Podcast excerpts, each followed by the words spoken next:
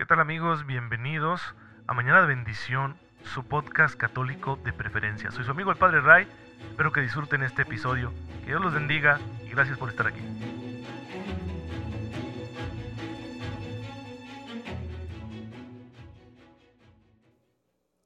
Muy buenos días hermanos, bienvenidos a su podcast católico favorito, Mañana de Bendición. Soy su amigo el Padre Ray, les envío un fuerte abrazo y un cordial saludo a todos ustedes que tienen la amabilidad de recibir mañana con mañana este humilde servicio de evangelización digital.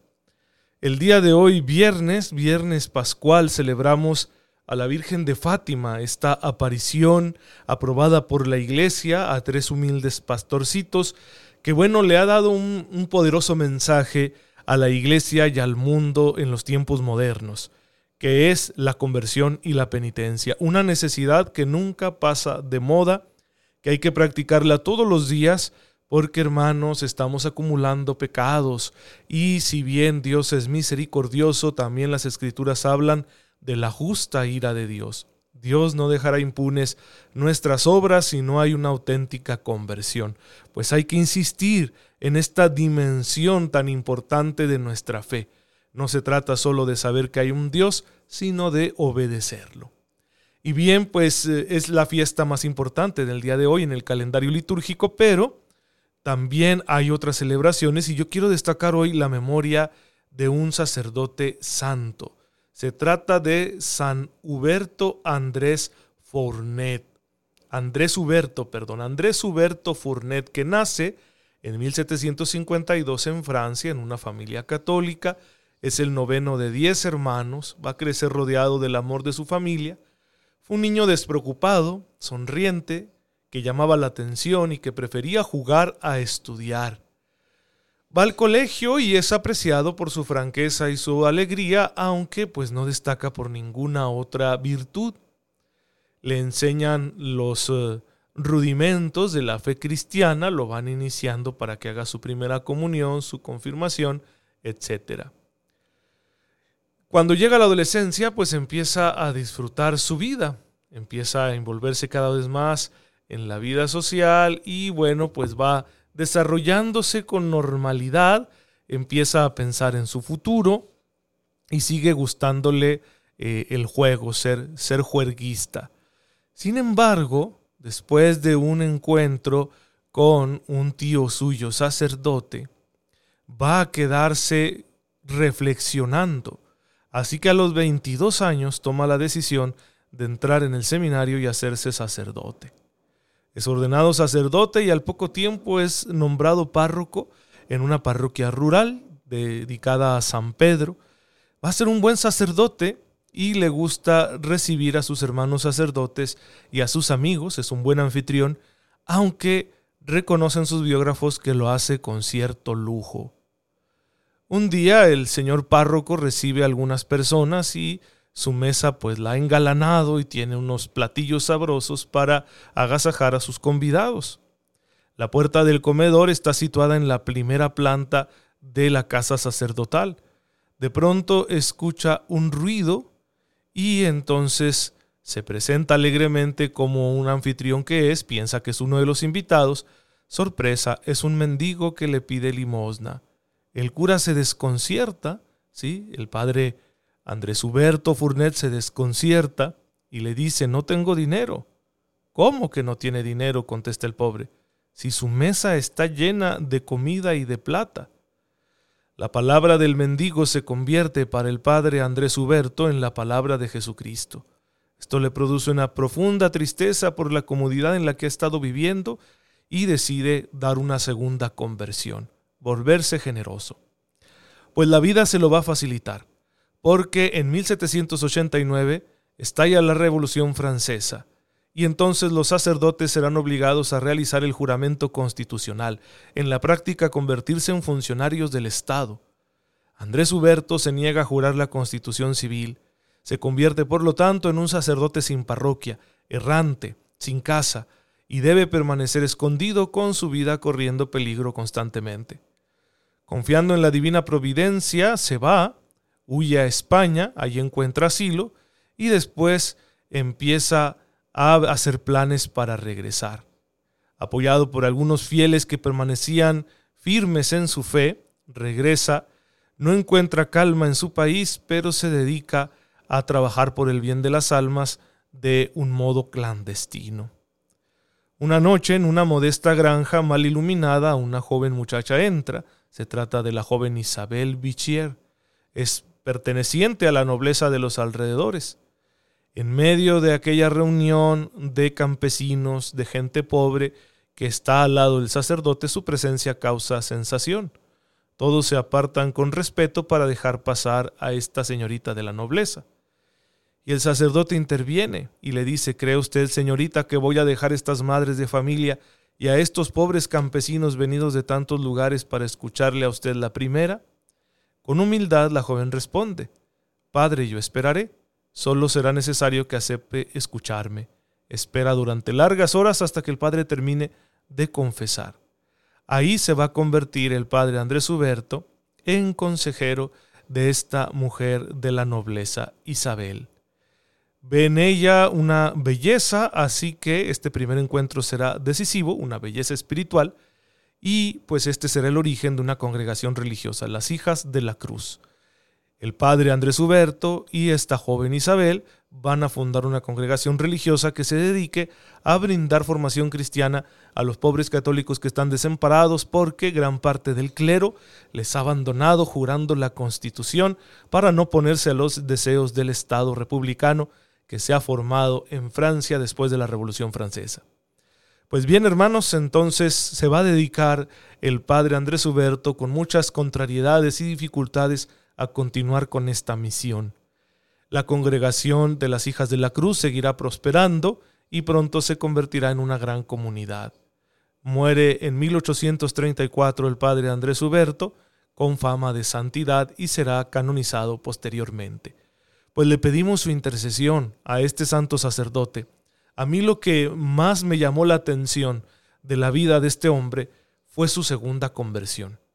No basta con decir, ok, ya me di cuenta que tengo que tomarme mi fe en serio y que de ahí surja la vocación, como le pasó al padre Andrés Huberto, que lo hizo.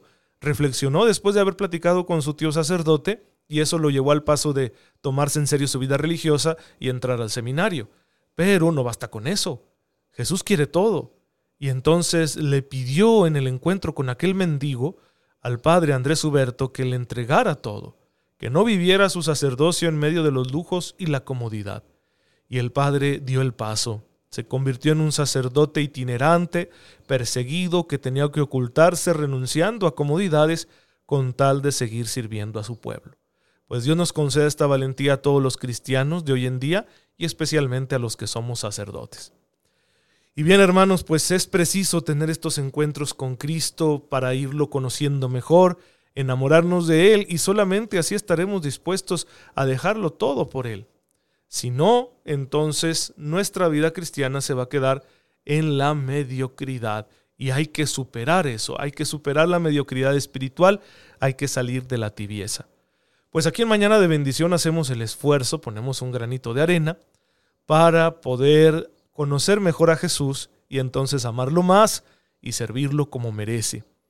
Así que hermanos, estamos haciendo este estudio de Cristología y estamos viendo cómo el desarrollo doctrinal de la iglesia le debe muchísimo a estas herejías que se han presentado a lo largo de la historia. Porque cuando alguien cae en una herejía, la iglesia se ve obligada a clarificar su fe, a presentarla de un modo más ordenado, más explícito. Y esto ha sucedido así, pues, en toda la historia de la iglesia. Ya vimos cómo la iglesia supera la doctrina de Apolinar de la Odisea, que por salvaguardar la divinidad de Cristo, dice que su humanidad está incompleta, que no tiene alma humana, y la iglesia responde diciéndole que no, la humanidad de Cristo es total, es completa.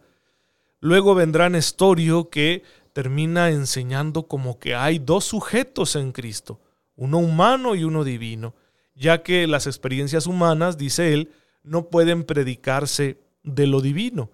Entonces el verbo de Dios, la segunda persona de la Santísima Trinidad, pues en realidad no se encarnó, ni tampoco sufrió, ni murió, ya que Nestorio piensa que estas son acciones que Dios no puede admitir sobre sí mismo, ya que entonces estaría como dejando de ser Dios, contrario a lo que dice San Pablo en el capítulo segundo de la carta a los filipenses. Y entonces la iglesia le va a responder a Nestorio, especialmente San Cirilo de Alejandría, que va a hablar de una sola persona pero dos naturalezas, y luego el concilio de Éfeso. Sin embargo, los problemas no van a terminar aquí. ¿Por qué? Porque cuando San Cirilo insiste en que la única persona de Jesús, de Jesucristo nuestro Señor, es la persona divina, y tiene toda la razón al decir esto, esta afirmación otros la van a exagerar. Es decir, van a exagerar tanto la afirmación de San Cirilo de Alejandría de que Jesús es Dios, ¿sí? con dos naturalezas, la divina y la humana, pues van a terminar exagerando esto de tal modo que incluso harán desaparecer su naturaleza humana. Vamos a ver. En el concilio de Éfeso se insistió en que en Cristo la unión de ambas naturalezas tiene lugar según la hipóstasis, es decir, recuerden este término teológico, hipóstasis es equivalente a persona. Las expresiones unión hipostática o unión según la hipóstasis se utilizan para significar que en Cristo la naturaleza humana y la naturaleza divina están unidas en la persona del Verbo, en la segunda persona de la Santísima Trinidad.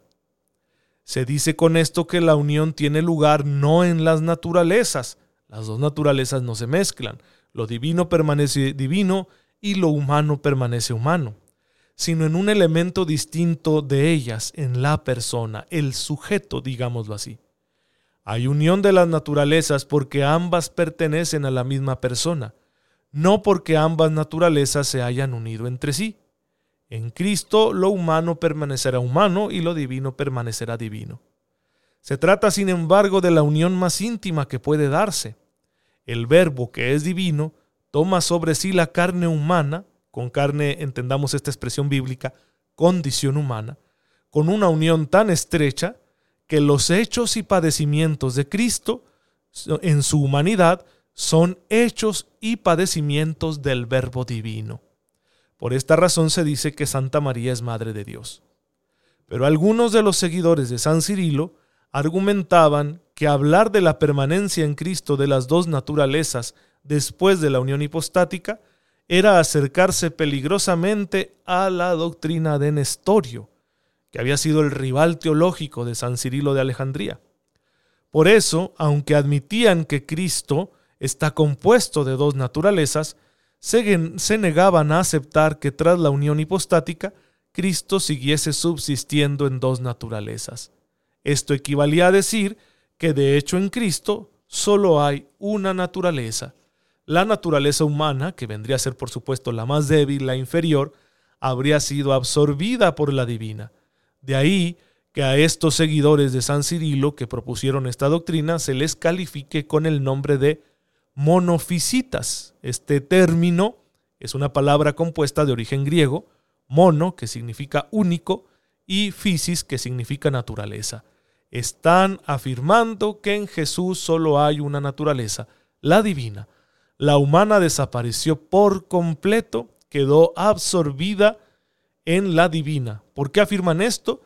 Porque dicen que quieren evitar el error de Nestorio, que terminó hablando de dos personas en Cristo. Para salvaguardar la unidad personal de Cristo, los monofisitas terminan quitándole una naturaleza. Se fijan como siempre las herejías van por el mismo lado. Me obsesiono tanto con una verdad que ciertamente pertenece a la fe, pero la exagero hasta negar las demás. Ellos, por afirmar la unidad personal de Jesús, de que en Jesús no hay dos personas, sino una sola, que es la persona del Verbo Divino, pues terminan negando su naturaleza humana, no sea que alguien vaya a pensar, como un estorio, que Jesús tiene dos personas.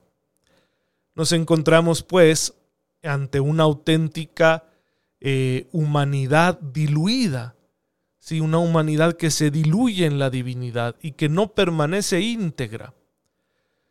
El monofisismo va a tener su respuesta también por parte de la iglesia.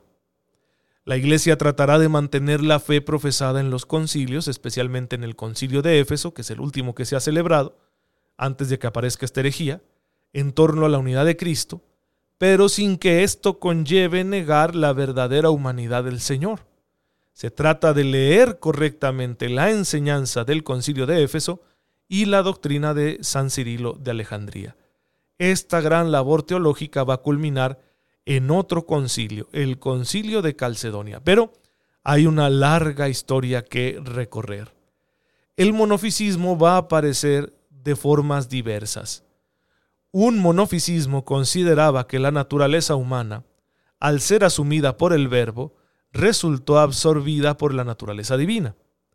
Otro tipo de monofisismo plantea la unión entre lo humano y lo divino en Cristo, como si de la unión de las dos naturalezas hubiese resultado una tercera, una naturaleza divino-humana exclusiva de Cristo, con lo que Cristo en lo humano no sería igual a nosotros y en lo divino no sería igual a Dios, al Padre. Esta posición de Apolinar de la Odisea se suele considerar también como una variante del monofisismo, es decir, es decir algunos monofisitas se están pareciendo mucho a lo que ya había dicho este otro hereje, Apolinar de la Odisea. Ya se ha dicho que la terminología de San Cirilo no era aún muy precisa. Por eso algunos lo malinterpretaron, especialmente un monje llamado Eutiques, que falleció hacia el 454 después de Cristo. Y es Eutiques el que va a favorecer esa primera clase de monofisismo, que Cristo es una persona de dos naturalezas, pero que en la unión que hay entre ambas ya no subsiste sino una sola naturaleza, la divina. La naturaleza humana ha desaparecido.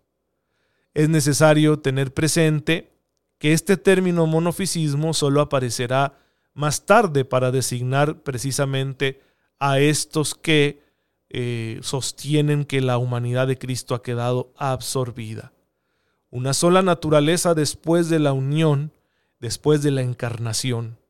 Esta es la cristología que va a promover el monje Eutiques, y la consecuencia es obvia. La carne de Cristo ya no es consustancial a la nuestra, sino que ha sido transformada en algo distinto. Esta doctrina va a llegar a oídos del Papa San León Magno, que va a dar una respuesta muy interesante a esta proposición herética del monje Eutiques. Aquí tenemos una historia que vale la pena ahondar en el episodio de mañana con el favor de Dios porque nos va a ayudar a entender muchas otras cosas. Es decir, no solo vamos a resolver esta cuestión de la propuesta del monofisismo, sino que además vamos a aprender cómo lo que se diga de Cristo toca directamente lo que entendemos por salvación. Y de otra manera también tendremos que hablar de la posición del Papa en medio de todos estos debates teológicos. Va a ser sumamente interesante el reconocimiento que la Iglesia le va a dar al papel del Papa precisamente a lo largo de esta controversia doctrinal entre la fe católica y la fe de los monofisitas. Pues bien, hermanos, como pueden ver, esto se pone muy interesante. No dejen ustedes de escuchar varias veces estos episodios para que les vaya quedando claro lo que está sucediendo. Es que la iglesia tiene que ir aclarando su doctrina cada vez más, porque surgen en torno a Cristo muchas dudas, y algunos por defender un rasgo del Señor Jesús terminan negando los demás, y la iglesia tiene que salir al paso para que se mantenga la armonía entre todos los rasgos de nuestro Señor. A algunos les ha costado mucho creer que Cristo sea Dios, como a Arrio. A otros les ha costado mucho creer que Cristo sea hombre, como a Nestorio, que tuvo que proponer que uno es el Jesús divino y otro sería el Jesús humano. A otros les va a costar mucho comprender que Jesús tenga una humanidad completa, como Apolinar de la Odisea. Y a otros les va a costar creer que la naturaleza humana de Cristo, después de la encarnación, siga permaneciendo, como Eutiques, y por eso va a proponer que la naturaleza humana quedó absorbida por la naturaleza divina.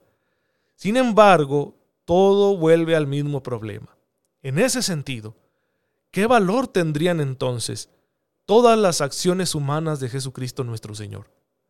¿Qué sentido tendría su nacimiento? ¿Qué sentido tendría su crecimiento al lado de sus padres en Nazaret? ¿Qué sentido tendría su compasión, su dolor en la cruz, su muerte?